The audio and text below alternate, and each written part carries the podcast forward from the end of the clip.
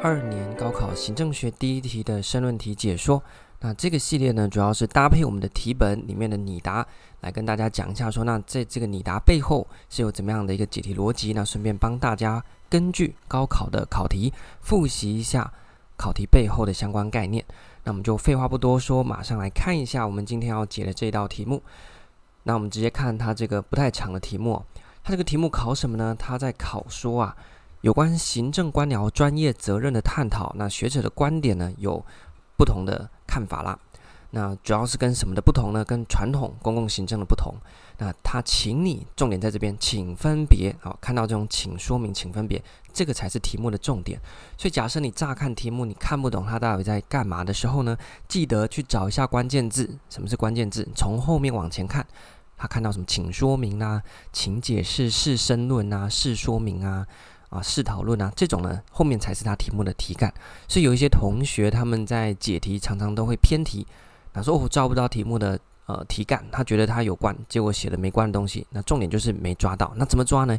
就去找关键字。我刚才已经讲过，已经讲第三遍了，请说明啊，请讨论、试申论之类的，后面才是。所以像这一题啊，请分别叙述哦，就是后面才是这一题要问的。问什么呢？新公共行政和黑宝宣言的观点为何？什么的观点？有关于行政官僚专业责任。OK，所以这一题呢，大概有三个点，在题目看完之后可以跟大家讨论的。第一个呢是，嗯，这个审题的部分啊。第一个我们要先审出来说，呃，这一题的重点在考新公共行政和黑宝宣言，他们对于官僚专业责任的探讨。所以你千万不要看到题目有说传统公共行政，你就把传统公共行政的内容也写到正文里面去，这个是没有分数的啊。这是第一点。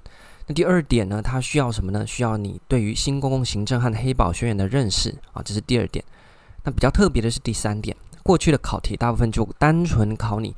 黑宝和 NPA 它的内容，那这一题呢，特别的地方是它特别要叫你关注在这两个呃宣言啊或者是它的学派对于行政官僚专业责任的探讨。OK，所以它是把原本课本里面啊比较偏向背诵式的记忆式的这种题目拿去跟另外一个概念做结合，什么意思？讲白话一点，就是他把单纯考 NPA 黑宝这个很简单，这就是课本的内容啊。这一题它是去跟另外一个概念扣叫做行政官僚专业责任，这种出法呢，其实这几年蛮常见的。它不是那么单纯、那么直接啊，就是课本的东西完全照抄翻得到的。那它是根据课本的内容再去跟另外一个概念搭配哦，来去做出题。这是这几年蛮常见的考法。所以也就是说，在准备上面，第一步你要先把学科的概念弄懂，知道什么是 NPA，什么是黑宝。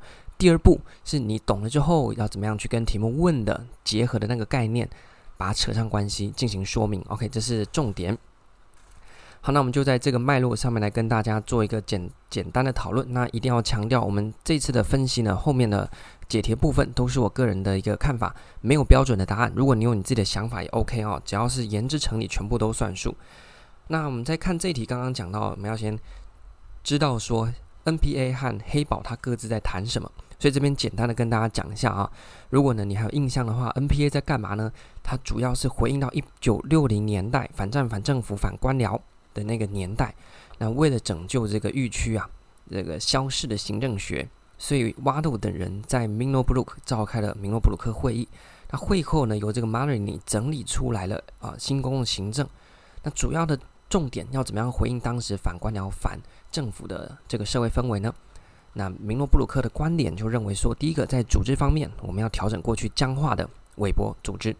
那第二个呢，在关注对象上面，行政是一个入世的学科。那入世的学科就要关注到活生生的人，而不是关在门里面谈那些行政原则。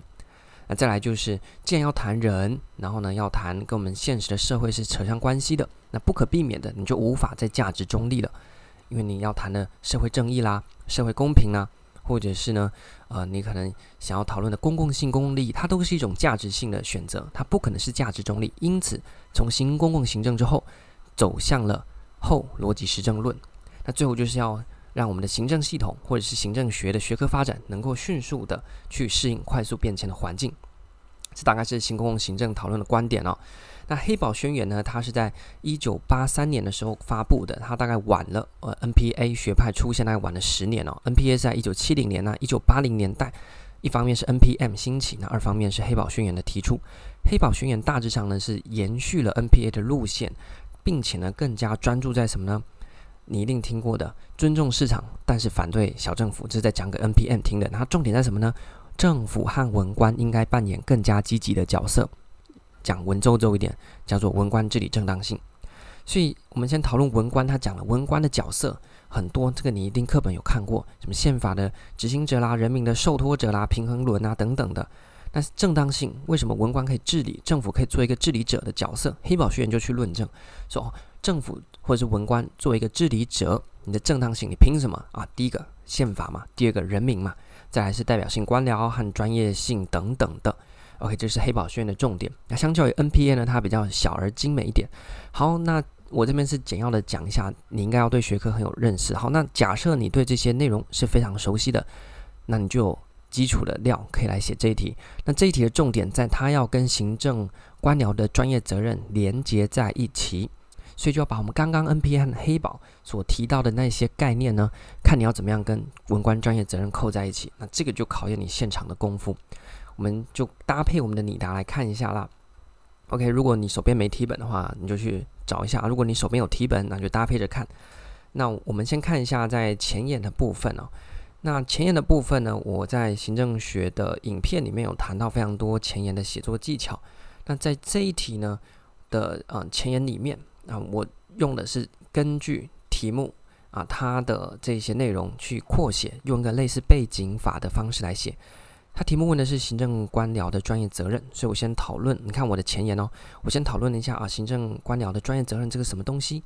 那我再讨论一下，因为题目要 NPA 和黑宝嘛，我再讨论一下说，那这个两个学派黑宝和 NPA 它兴起的背景是什么？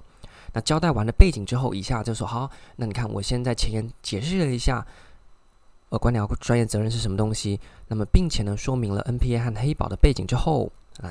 以下一题一回答这两个学派对于行政官僚专业责任的看法。OK，这是我的前言，蛮简单，就单纯把题目的官僚专业责任还有 NPA 和黑宝稍微扩写一点，稍微再多交代一点，介绍一下这些东西就行了。OK，这是前言的技巧。那么正文当中你可以看到我的大标啊，就是因为它要求分开来叙述嘛，所以我就把它拆成 NPA 和黑宝来叙述。那在这一题，很多人都哦对 NPA 或黑宝不熟的话，那完全没机会。但如果你说你对学科熟，但是觉得两个好像没什么差别，那可能是你读的不够熟，因为两个还是有细致的细部的差异啊，两个关注的点还是不太一样，因为差了十年嘛，环境不一样，他们要面临的回应的问题也都不一样。好，那所以你应该要对两者的差异了解，这题就写了出来。那我们就以新公共行政和黑宝宣言为大标，就是括号一、括号二。接着呢，你看一下，我刚刚谈到说，你个别的学派的内容你懂，那你怎么样子去跟这个考题他要的行政官僚专业责任结合呢？例如我们在新公共行政的那个阿拉伯数字一，我就说呢，新公共行政是一个入世的学科。什么是入世？就是要走进社会。那跟官僚的专业责任在哪边？就是说你的行政官僚，你发挥你的专业责任之余，你不可以跟这个社会脱节。伪塞假币，我们加币给。不食人间烟火，你要知道民间疾苦哦。然后呢，结合你的专业去进行，所以这个就是你专业责任必须是一个入世的专业责任。你这样的，在我们的 NPA 里面呢，才认为这个是合格的哦。不能说你空有你的专业，然后呢，跟这个社会这个不闻时事啊，这样子是不行的。那你看，像第二点呢，好，然后他是我在谈到的是政治和道德的这个维护。这个对应到什么呢？我们谈到说，在传统理论时期，它都是一个逻辑实证论，价值中立。但是 NPA 之后，它要主张后逻辑实证论，它把价值引进来。所以换句话说，我们在谈论你的专业立场的时候，那么你也要同时去注意价值性和政治性因素的影响。OK，那所以你有对一方面你需要注意这个影响，二方面你有这个。责任，OK，他的谈专业责任嘛，你有这个责任去干嘛？去维护相对应的政治价值或者是社会价值。例如说，你有这个责任去维护我们的呃社会正义啊、公平啊等等之类的。因为呢，我们是采新公共行政主张后逻辑实证论嘛，OK，大概是这样的意思。啊，第三、第四点呢，也都是这样子一个扣合，大家可以自己去练习看一下。说，哎，那我是把专业责任跟 NPA 的哪一个环节扣在一起？那么跳到黑宝宣言这边来看哦，黑宝宣言他谈到刚刚说，诶，文官应该扮演的角色，那你就从那一点出发，去跟所谓的文官专业责任扣合。例如第一个，公共利益的重视，为什么需要重视公共利益呢？因为我们说，呃，在黑宝宣言里面，他谈到文官治理正当性，其中之一文官的角色是人民的受托者。那人民的受托者，人民把公共行政的责任托付给文官，文官在执行的时候就有这个责任，因为人家托付给你嘛。那所以你在执行行政业务的时候就有这个责任去维护公共利益。像第二点，文官也是宪法的执行者，有没有？宪法的捍卫者和执行者，所以你就有这个责任去落实宪法的精神，去捍卫宪法的价值。就这么简单，这就是你的责任嘛。那像第三个，你同时也有你的专业性，要扮演教育者和分析者，所以你的文官专业责任在黑宝宣言的这一项目里面，就可以把它写成。那文官还有一个责任是要去维护啊，就是去呃维护你的专业性，提供专业的分析，并且去扮演一个教育者的角色和分析者的角色，分析给你的长官听，分析给人民听，教育人民相关政策的概念等等之类的。那后面呢，你可以稍微参考一下。所以你看我前后啊各四点一一对应。那么在前面我们谈 NPA 和黑宝的时候，它其实不止四点啊，只是我稍微简洁一下，然后呢整理出各四点，这样写起来呢前后对照比较漂亮。大致上的策略就是把 NPA 原本的那几项当做是文官的专业责任，然后呢在语序上面稍微调整一下就行。你可以搭配我的拟答参考哦。那这是正文的做法，所以其实没有很难。这一题呢，不要被它题目吓到，你就是把你已经懂的 NPA 和黑宝在讲的东西去扣到，把它写成是哦，他的专业责任之一，这样就行了。好，那结论的地方呢，我简单收尾了。那就是在谈到说，呃，这个 NPN 和黑宝啊，它是相对于近期的这个 NPA 啊、呃、NPM，那它有怎么样的差异？然后呢，再稍微。就是稍微再简单讲一下说，哦，他们很重要，对了。所以这结论，你看这结论基本上就是没什么实际内容了，就是再重复一次啊，它很重要啦。然后那时候有个 NPM 啊，但是他们的关注焦点不一样啦啊，然后他的这个观点对今天的行政影响很大，大概是这样子。那你可不可以做延伸？也可以啊。例如这一题，它的题目里面有谈到传统公共行政，但是它不是题干，所以你不能写在正文。那你就可以拿来哪边？你可以放在前言或结论啦。例如你的结论就可以写说啊，以上就是 NPA 和黑宝的观点。那它跟传统的观点差异在哪边？这一题是没有问你它跟传统的差异啦。所以如果你想要再特别比较一下啊，传统是怎么看文官专业责任的？韦伯的那一套有没有？泰勒？然后呢，这个呃修正理论时期那一套观点，你可以把它放在前言和结论，去稍微跟传统做个比较，这样一个画龙点睛的效果。但是正文我们就只能回答题目问的，就是请分别叙述后面那一串，就是你只要交代新公共行政和黑宝宣言它的观点之下，官僚专业责任到底是什么东西，这样就可以了。OK，希望这样的解释对大家理解这一题有帮助。那我们的第一题暂时解到这边，那第二题呢，欢迎大家再继续跟着我们后续的影片来做探讨。这集就到这边，感谢大家。